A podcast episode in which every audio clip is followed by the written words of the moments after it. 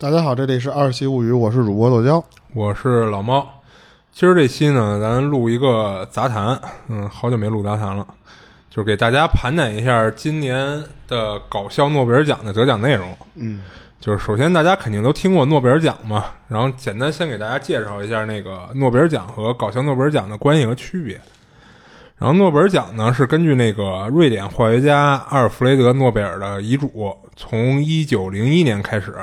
然后每年颁发五个奖项，然后包括了物理、化学、生理学或医学，然后文学以及和平。然后一九六八年的时候呢，就是瑞典中央银行设立了瑞典银行，是专门用来纪念诺贝尔经济科学奖的，所以一般就叫做诺贝尔经济学奖。所以等于是又加了一个。然后诺贝尔奖呢，就被看作是所有颁奖领域中最有声望的奖项，而搞笑诺贝尔奖呢，就可能早些年啊，好多人都没听过这个搞笑诺贝尔。就不过这几年呢，就是什么自媒体啦、短视频兴起，就估计好多人就或多或少都从各种渠道上听过这个奖了。然后这个搞笑诺贝尔奖呢，也被称作叫幽默诺贝尔奖，是对诺贝尔奖的一种有趣的模仿。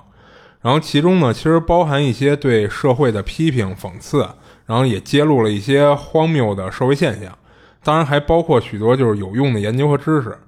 那其目的呢，其实是选出那些乍看之下令人发笑，然后之后呢会让人发人深省的这种研究。嗯。然后搞笑诺贝尔奖呢是由那个《科学幽默杂志》中的“不可思议研究年报”这个专栏组主办的。这个奖项呢是在每年的十月份。就是在诺贝尔奖颁奖前的一到两周举行，然后地点选在了哈佛大学的那个桑德斯剧场，然后由那个获奖者在麻省理工进行公开演讲。这个搞笑诺贝尔奖的评审中，就甚至有真正的诺奖得主。然后比较逗的是，搞笑诺诺搞笑诺奖每年都举办，但每年主办方。都说自己这是首届搞笑诺贝尔奖，所以到今年呢，已经是第三十二次首届搞笑诺贝尔奖了啊。然后最近呢，其实已经公开了，就是今年这届的获奖名单，而奖品呢，其实和去年一样，都是一份 PDF 文档。然后获奖者呢，需要自己把这个 PDF 打印出来，然后按照上面的折叠线、剪切线等等，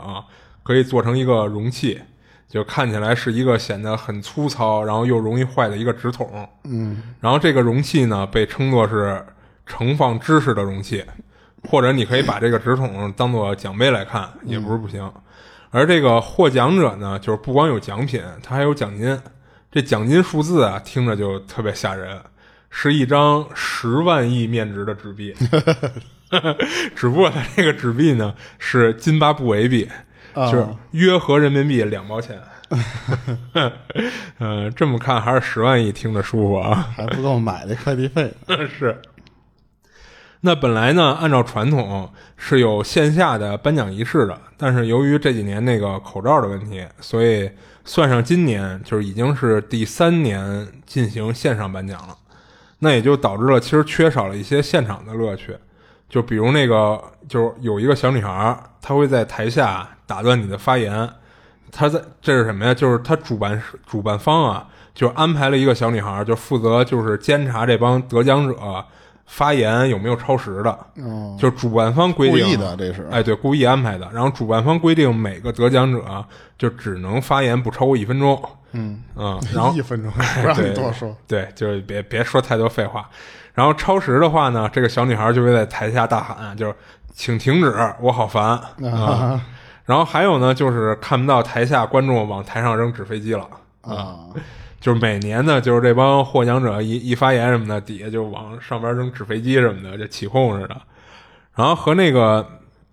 还有一个人什么呀？就是每年都会有一个人上去去打扫这个纸飞机，而这个人的真实身份就是他是一个真正的诺奖得主，他是一个物理学家。嗯嗯，然后这个人就是哈佛大学的一个教授，算是。然后这人在零五年的时候缺席了搞笑诺奖的颁奖礼，就等于是没有人去打扫这个纸飞机了。嗯，然后大家那天就还特别奇怪呢，就是事后才知道，就是当时他那天其实出席了一个就是诺贝尔奖的颁奖典礼，因为那年他获奖了。然后呢，搞笑诺奖呢就先简单介绍到这儿。那接下来就盘一下今年，也就是第二十三届，呃，三十二届搞笑诺奖的获奖内容都有哪些。然后那个首先说的是艺术奖，然后艺术奖的获奖者呢叫彼得·德斯迈特和另外一个叫尼克拉斯·海尔姆斯。这俩人呢，从玛雅人的陶器上的绘画中看到了不少灌肠的场景。你你说哪种灌肠？啊，这灌肠呢是生理上的灌肠，就是通过菊花实现的，而不是那个炸灌肠啊。然后呢，在一九八六年呢，这个彼得就首次提出了玛雅人会通过灌肠这么个活动，嗯，来达到娱乐和宗教仪式的目的 啊。就是其实他这意思是什么呀？就是说玛雅人啊，他们灌肠啊，不是为了解决生生理上或者疾病上的问题啊。他们是来达到一个娱乐，哎，对，娱乐或者一些宗教仪式的目的。当然，他这个论调呢，就是和当时的主流观点肯定就是天差地远。就是主流观点也不承认他这个，就让他胡逼说呢。那之后呢，彼得就和他的搭档海尔姆斯就列出了玛雅人当年可能用到的灌肠剂的一个清单，然后其中呢，就还包括了酒精饮品和一些其他的致幻剂。嗯。在研究的过程中呢，就为了足够的严谨啊，这个彼得拿自己做实验啊，他尝试用那个含百分之五酒精的饮品，然后给自己做灌肠。就不过他没弄多狠啊，就是没他拿这当喝酒用是吗？嗯，对你听我接着说呀，那个他就是给自己就注了一个零点五毫克啊啊，就那么小的一个量。然后注入以后呢，然后他再用酒精测试器，就是测量自己身体的酒精水平。这测试器其实就可以参考查酒站、查酒驾那个呼气、呼气测醉气的那个东西，就吹口气儿测你是不是那个醉酒什么的那种。然后呢，最终的结论是什么呀？就是利用含酒精的饮品进行灌肠，会导致人产生醉酒的效果，或者加剧醉酒程度。那当时彼得还考虑过，就是既然灌肠使用含酒精的灌肠剂，那通过肠道能让人更快或者更深的达到醉酒状态。那如果使用含烟草或者致幻类的灌肠剂呢，是不是也能产生效果？就他考虑过利用会致幻的蘑菇啊、睡莲啊，甚至还有蟾蜍毒啊。这蟾蜍毒就特别逗。最近不是那个，就是短视频上有人说那个老外。填填填出，对对对，对，来达到呃嗨的作用，对，嗯，不过最终呢，这个彼得就是考虑到毒副作用，就还是没有以身犯险做做这个实验，还不傻啊，是。最后彼得呢，就是还建议什么呀？就是进行深度研究，就是他是打算扩大样本量和计量范围。就是当然啊，就是到目前为止还没有哪位英勇的研究员愿意做他的灌肠对象啊，所以等于他没法做实验嘛啊。他接着自己做，嗯，他不是不想有这个 愉快的体验。对，所以呢，其实你看他这意思什么呀？就是玛雅人通过灌肠的这种方式来达到一种就是喝多了的感觉，那种。我突然想到那个一人，我饮酒醉。他不不是那么喝的，嗯，然后这是那个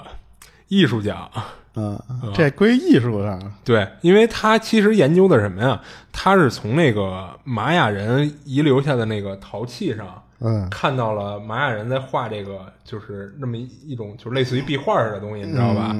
然后当然他们画的相对晦涩一点，他是画的什么呀？就是有一只猴子在抽烟。嗯，然后这只猴子呢，一只手拿着烟，一只手拿着一个就类似于灌肠是针管的那么一个东西，嗯，然后去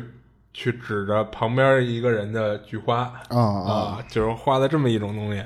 然后他就猜想是不是有这么一种目的啊，所以他就做了这么一个研究，最终获奖了。嗯，其实他那个什么呀，就是还还一层什么意思呀，就是。就是很多东西啊，能通过你的肠道来达到更好的吸收效果。对对对，嗯，这也算是一种启发吧，算是。然后第二个呢，就是要说的是这个叫应用心脏学奖。这一项的获奖者呢是五个人，是一个小团体。然后名字我就不一一念了，因为主要是他们那个名字看起来不像是英文啊，所以念起来比较费劲，就类似于什么阿特阿阿托特托昆陀那种啊，字母哥那种嘛。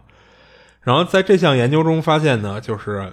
如果两个人是第一次约会，如果对彼此都有意思的话，那他们的心跳会慢慢的趋于同步。啊，我听过这个。啊。那什么意思呢？就是说，比如咱俩相亲，结果一下看对眼了，嗯，然后这 在这时候呢，咱俩的心跳就会变成同步的，嗯，就比如本来你的心脏是上一秒跳，我的应该是下一秒跳，嗯，但是慢慢呢，就是经过一段时间，就是会在同一秒跳。就比如说跳得快的呢，放缓一点嗯，跳得慢的呢，加快一点最后俩人会在同一秒跳动心脏，嗯就会变成这种情况。那万一有一个人突然心梗了呢？那你这情况就太太太特殊了，嗯，那应该不会导致俩人都心梗，嗯。然后他这个研究的结论呢，就是这个意思。然后呢，这帮人呢，就是做了这么一个实验，就是他找了一百四十二名，就是从来没见过彼此的单身男女，嗯然后两两一对儿呢，就是安排到一个个的独立的房间中进行一场为时四分钟的相亲。然后每个人呢佩戴一个眼镜，这个眼镜呢可以追踪视线，然后检测心率等各项指标。然后根据实验的检测结果显示啊，就是在这四分钟里，凡是看对眼的每一对儿，就是都会有两项的生理指标是趋于一致的。一个呢就是心跳会趋同，然后还一个是皮肤的导电反应的升降会同步，就是同时升同时降，嗯啊这样。然后呢，这些检测结果呢，就是都是身体的真实反应，就是因为它通过指标监测出来的嘛。而相对来说呢，就是比如笑容、注视、动作模仿这些，就并不能表示对方是否真的对你感兴趣。就举两个典型的例子啊，就是在实验过程中呢，就是一对男女全程都在很友善的微笑，然后聊的呢显得也很融洽，但是通过检测呢，发现俩人并没有出现心跳趋同的这种这样的情况。那最终在分别询问双方时呢，确实都没有对对方产生就是想交往的这种兴趣。嗯所以就是虽然看着好像就是全程特别融洽，但其实也不代表就是双方感兴趣啊、而另一对呢，嗯、互就互相发了个好人卡，其实 对对对表面很礼貌啊，对，而且就就就有点戴着面具似的。而另一对呢，就是男女双方其实交流的频率很低，而且就是并没有明显的表情或者肢体语言，就是显得这次相亲就是特别的沉默。但是通过检测呢，就是发现俩人出现了心跳趋同和皮肤导电反应升降同步的这种现象。那最终呢，分别询问这俩人，就俩人都对对方产生了想要继续交往的这种想法啊。嗯那这项研究呢，最后也发表在了那个 Nature 的子刊中，就是那个比较有名的那个杂志嘛。那我觉得其实他这个就是把人，就是有一些人不是说这个感情或者对一人好感没法衡量，或者说没法、嗯对，就它其实一个可衡量。对用用科其呃不能算这是不是科学啊，就是这是这应该是科学，这有些科学。依据，反正是 啊，对对对。然后给实体化了，现在就是。对，就不知道这个东西以后会不会 应用到相亲中啊。哇，啊。然后呢，嗯、下一个要说的是文学奖，然后获奖者呢是三个人，叫埃里克·马丁内斯，然后弗朗西斯·莫利卡和爱德华·吉布森。然后这仨人呢研究了一下为什么法律文件很难看懂，他们 是吧？文盲啊，人都是文盲啊，不不不不，谁没事能看懂那么多法律文件？呃，他这法律文件很难看懂，肯定不是指的说那种文化水平不高的人啊，就是普遍来说，大家都认为法律文件就是特别难难看懂，就是特别晦涩嘛。嗯。然后其实你看啊，这就是讲到这儿，就是这些研究就都是感觉特别奇葩，或者说这帮人特别闲的无聊，是吧？但是就是你不得不说，就是它不像之前日本那边有那种什么奇怪发明，就是嗯，就是什么雨天打不开的伞，然后只有在晴天时候那个伞才能怎么着，就啊特别废话的那种、那种发明。是就是它这其实还是有点用的，其实是。对，你这么说像一手工梗了对 对对，手工梗现在国外可火了。啊！是是，我听说也是，老外特别喜欢他的发明就。看他弹钢琴、烤串儿都疯啊了。对对，啊，然后接着讲这个啊，然后呢，他们就把那个法律合同与那个学术杂志、报纸等其他文章的内容进行比较，然后观察人们的理解程度。然后呢，他们在这个实验呢实验中呢，找了一百零八名志愿者，进行十二组法律合同摘抄部分的阅读，就是当然还有其他的那些学术啦、杂志那些，就一块儿阅读。然后最后研究结果发现呢，就是看不懂法律合同的问题点，不在于合同里的那些专业名词的概念有多复杂，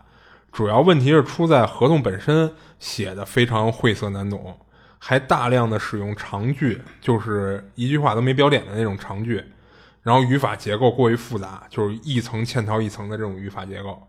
然后另外一个原因呢，就是在法律合同中通常会使用很多专业名词嘛，而这些行所谓的行话，在日常生活中是完全用不到的。啊、所以那个研究团队就表示，就是说法律文件中的这个词语，其实比《华尔街日报》文章中的词语晦涩了两倍多多。然后比学术期刊中的词语呢，晦涩了百分之二十五。所以就相当于是法律合同可以认为是世界上最难理解的一些文章内容。我觉得他可能也是因为你你这个法律上这些东西，你所有都必须严谨，你不能有遗漏。是啊，那你说严谨就不能用一些别人好理解的话语去说吗？就非得就是就是现在你看啊，就有的人说就是嗯。就包括互联网这块也有这个问题，嗯，就是你开会你说的这个话就感觉都不像是人话，你知道吗？嗯，但是你要仔细分析，就没毛病，但是不像是人应该正常沟通说的那些话啊。就是为什么不能好好说话嘛？就是他其实就是想研究这个东西啊。然后下一个呢是生物学奖项，就是获奖者是三位生物学家，这也就不念名字了啊。就他们研究的是什么呀？就是就首先啊，就是咱简单介绍一下，说世界上呢有一种叫巴氏无肢蝎的蝎子，就是他们在遭遇危险之后呢，就会和壁虎一样断尾求生。嗯啊、他们发现这种蝎子呀，断尾之后呢，断掉的部分达到了身体比重的百分之二五，就相当于四分之一都给断了。啊、而且呢，就不会再生，不会跟壁虎那尾巴似的还能再长出来。那断掉的部分呢，就是除了包括它的那个毒针，然后毒腺什么的，其实还包括了蝎子身上一个非常重要的一个器官，就是它的菊花儿。对，因为是什么呀？就是蝎子呀，它的菊花是长在尾巴末端的那个毒刺的附近的。啊啊，它跟常规意义上理解的那种，应该是长在尾巴那个根部，嗯呃，不太一样，它是长在尾巴尖尖部的，所以呢，就蝎子断尾，等于是把菊花一块儿就给扔了啊，这就导致了断尾的蝎子呢会出现便秘的情况。刚开始断尾，等于是体重减少了嘛，因为你一下减了四分之一的身体嘛，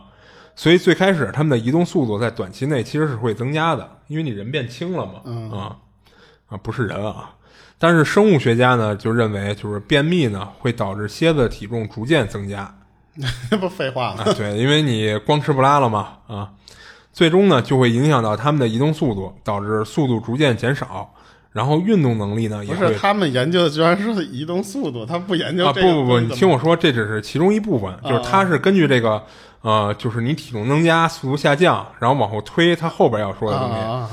然后就是它移动速度会逐渐减少嘛，那它的运动能力也就会逐渐下降啊，最终呢会影响到它们的交配能力。啊！我以为最终会影响到他吃的少了。啊，不不，最终会影响到他们的交配能力。当然，这三位生物学家呢，对一百五十四只雄性和雌性蝎子进行了实验，最终结果推翻了之前的这个假说，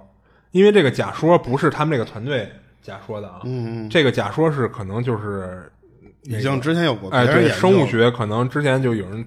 说出过这种假说，那最终他们的结研究结果就推翻了这个假说。那断尾后的雄性和雌性蝎子奔跑速度并没有受到影响，那也就是说，断尾后它们依然可以正常的觅食和逃避捕食者，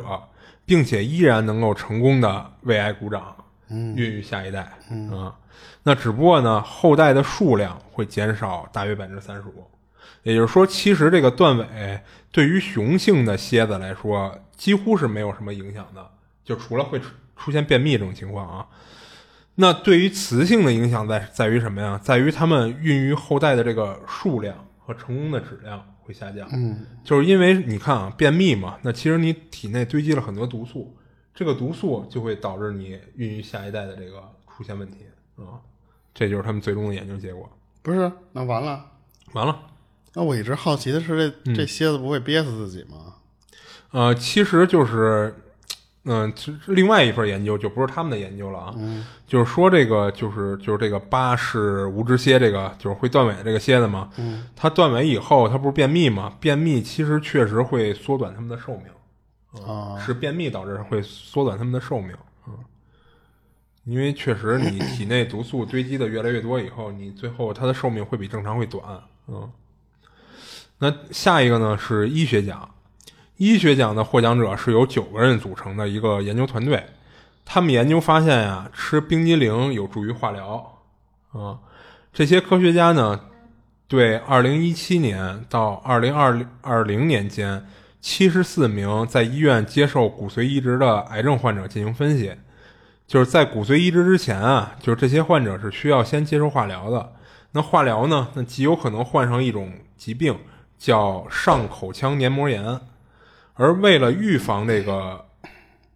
啊、不是不是叫上口腔，就叫口腔黏膜炎。而为了预防这个口腔黏膜炎呢，通常医生会采用冷冻疗法。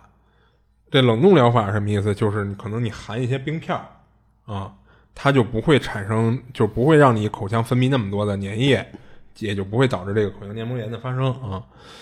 但是，但这样呢，同样会让患者感到就是特别不舒服，因为你嘴里老含着一个巨冰巨冰的东西嘛。于是呢，就很难坚持就是正确的去用药，然后呢，就会陷入一个恶性循环，就是痛苦加倍。于是呢，这些科学家就决定研究一下，说是否能用冰激凌来代替这个冰片进行冷冻疗法。他们让这七十四名患者啊，就是慢慢的一点点的去吃这个冰激凌。最终的结果显示呢，就是吃了冰激凌的患者中，只有不到百分之三十的人出现了口腔黏膜炎，而选择不吃的患者中有百分之五十九的人都患上了这种疾病。所以最后最终他这个研究结结果表明还是有用的，就是可以用冰激凌去替代这个冰片作为它这种治疗方式。那于是呢，就是研究人员就相信，就是冰激凌确实能够帮助这些癌症患者减少在化疗期间患上这个疾病的几率。尤其是对于儿童患者来说，就比起冰片，冰激凌就更容易让他们能严格的遵循医嘱来执行用药。那我觉得这个其实是一个挺正向的一个啊对啊这是结果，就是他放在搞笑里有点有点贬低人家了。嗯，也不一定是贬低，因为是什么呀？就是你像他们后来有的一些研究，就是一开始获得的是搞笑诺贝尔奖，嗯，然后最后呢，他这份研究如果就是经过审核什么的，最后还是会获得真正诺奖的啊嗯啊，他有点这种意思，就可能目前就是诺奖那边觉着这个还可能还不够这个还不够这个级别去获得诺奖，是因为这种大奖，它一般都得弄到，就恨不得你得改变人类的一些什么东西你想，他这个。这个奖可是面向全世界的嘛，对吧？面向全世界的科学家。然后一年呢，其实你一年举办一届，其实颁不了几个奖项，所以对他可能觉得这个这个研究的这个程度还不够啊、嗯，就或者说这个结果还达不到那个那那么高的高度嘛，嗯。那下一个呢是工程学奖，获奖者呢是五名日本研究者共同获得的，就是他们研究的内容啊是转动旋钮应该要用几根手指，妈这这疯了，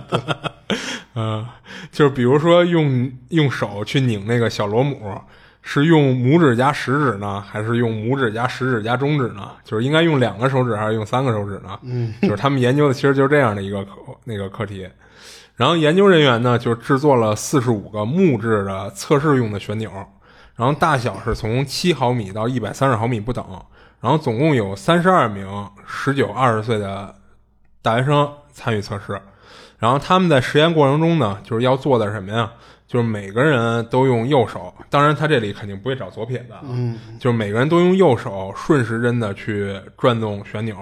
然后在研究中发现，旋钮的直径在十到十一毫米的时候，实验对象在转动旋钮时，手指会从使用两根变为使用三根手指。当直径达到二十三到二十六毫米时的时候呢，使用的手指会变为四根。然后直径达到四十五到六到五十毫米，就用到五根手指了。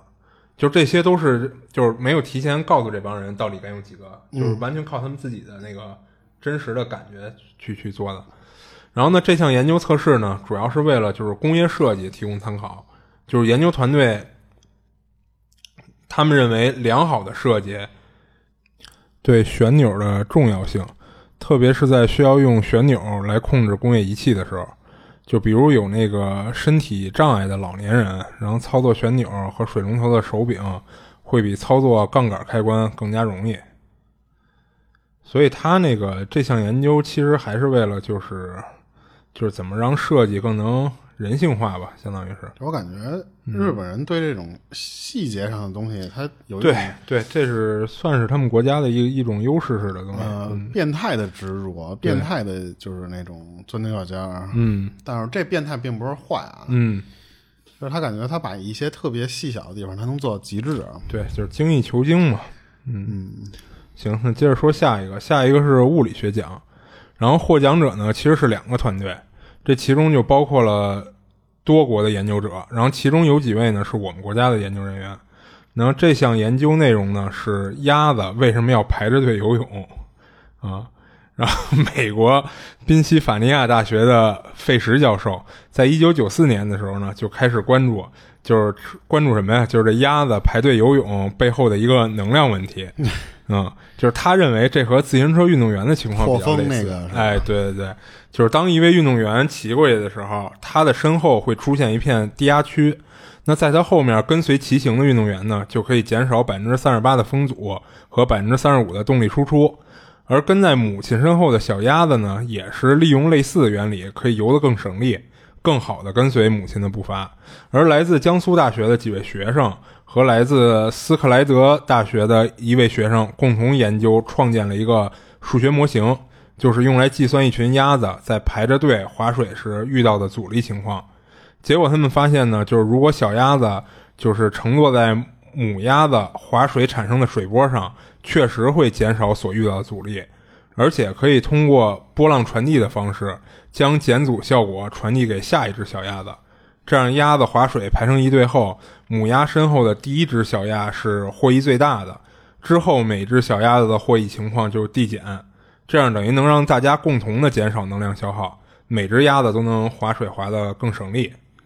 而通过这项研究呢，就是人们也能从中获得启发，就是为船只的航行这种情况提供一些参考。啊，这就相当于有点仿生学的那种感觉，就是对他根据动物上面的一些灵感，然后来，其实那我觉得都挺有用的啊。是是。然后呢，下一项呢是和平奖，然后和平奖的获得获获奖者呢是一个人数不少的团体，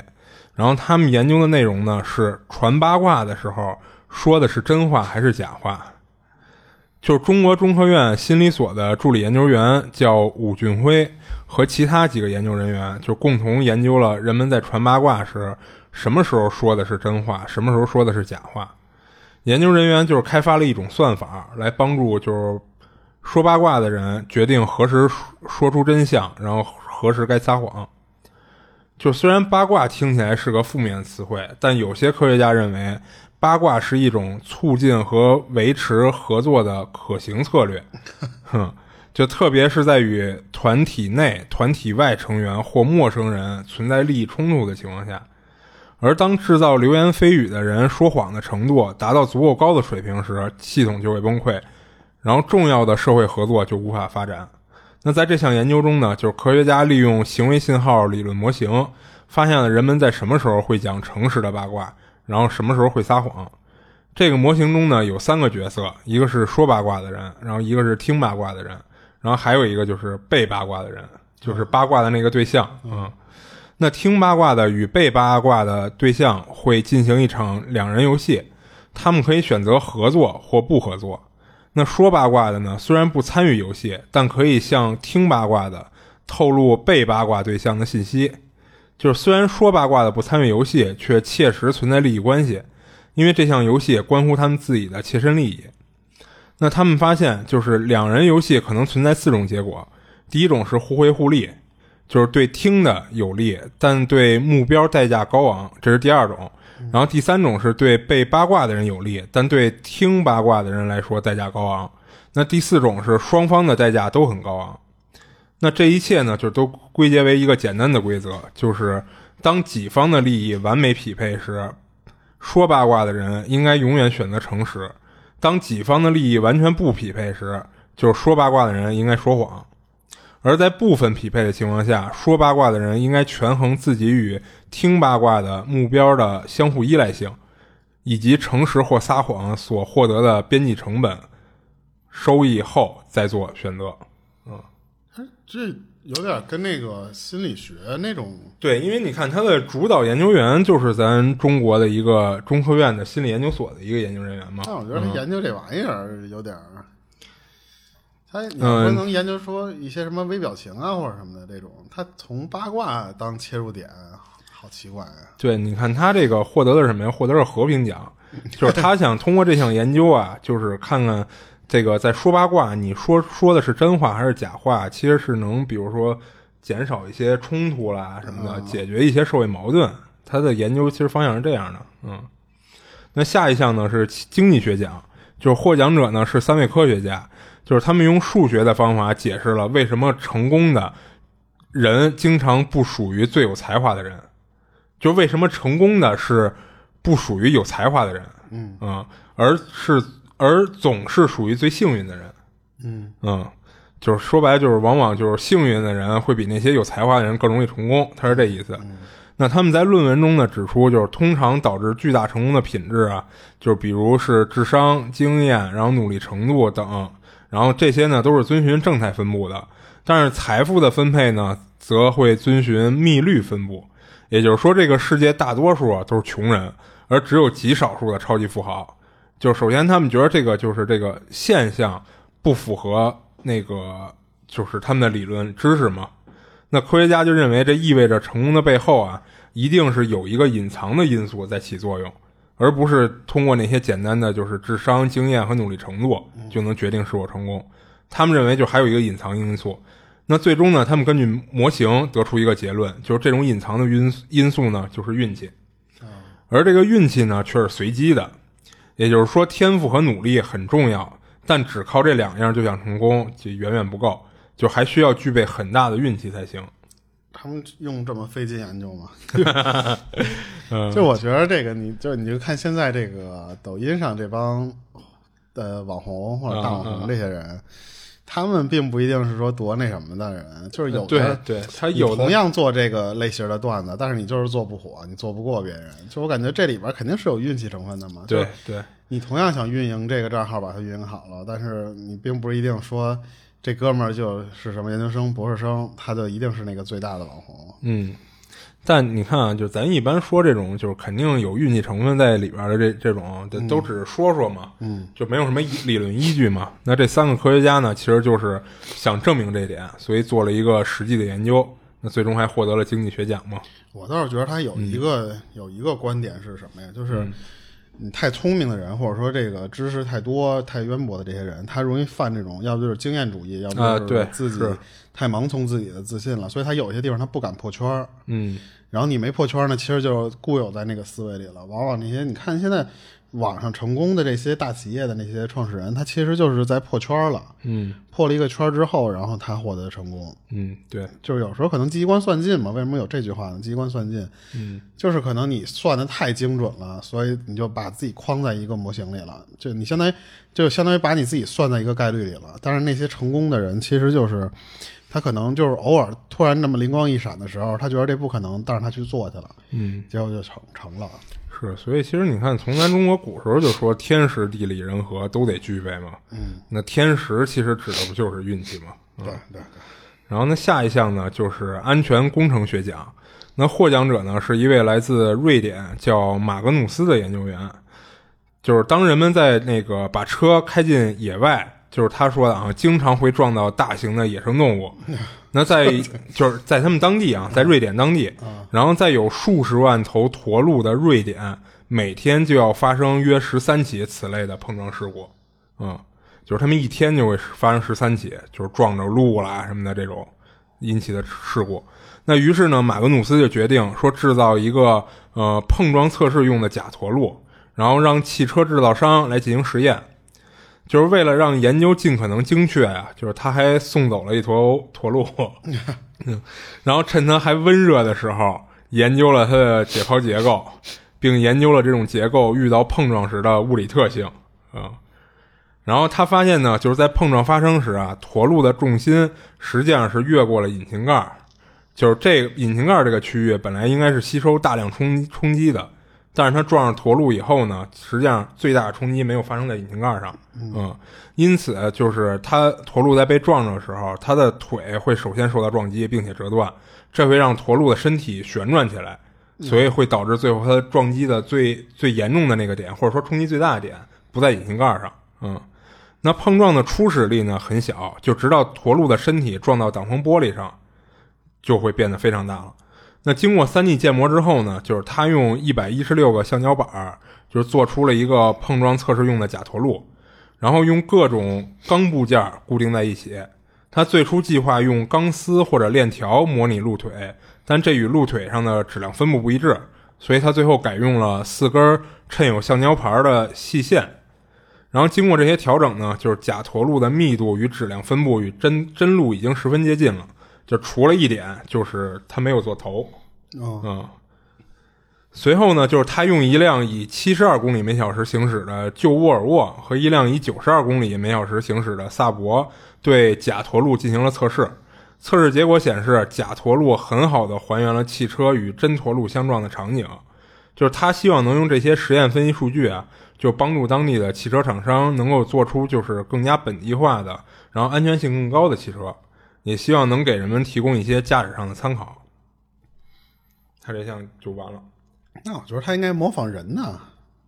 不是，就是他研究的是什么？对于他们当地来说，是是是，嗯。当然，一般这种厂商他不会因为一个当地来给你改这个汽车的壳。